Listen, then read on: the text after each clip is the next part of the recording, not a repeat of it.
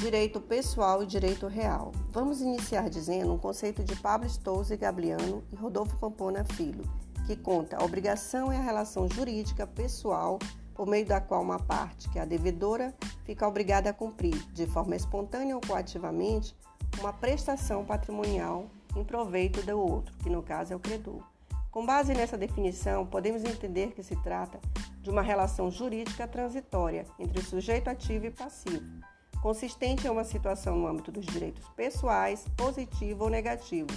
O direito real confere ao titular o direito de retirar o uso e gozo da coisa, de modo exclusivo ou contra todos, a utilidade que ela é capaz de produzir. No direito pessoal, há dois sujeitos, no direito real, apenas um. No direito pessoal violado, o direito surge ação de natureza pessoal contra o indivíduo inadimplente ou o que violou o direito, enquanto que no direito real, no caso de violação, surge ao seu titular ação real contra quem indistintamente detiver a coisa.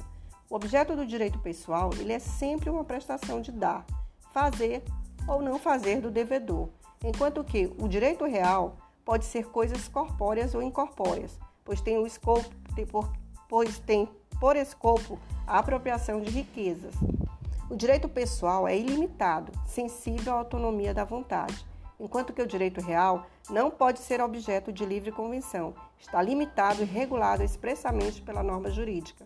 O direito pessoal exige sempre um intermediário, valendo a certo prazo, enquanto que o direito real concede ao titular um gozo permanente e o pessoal extingue-se no momento em que a obrigação é cumprida.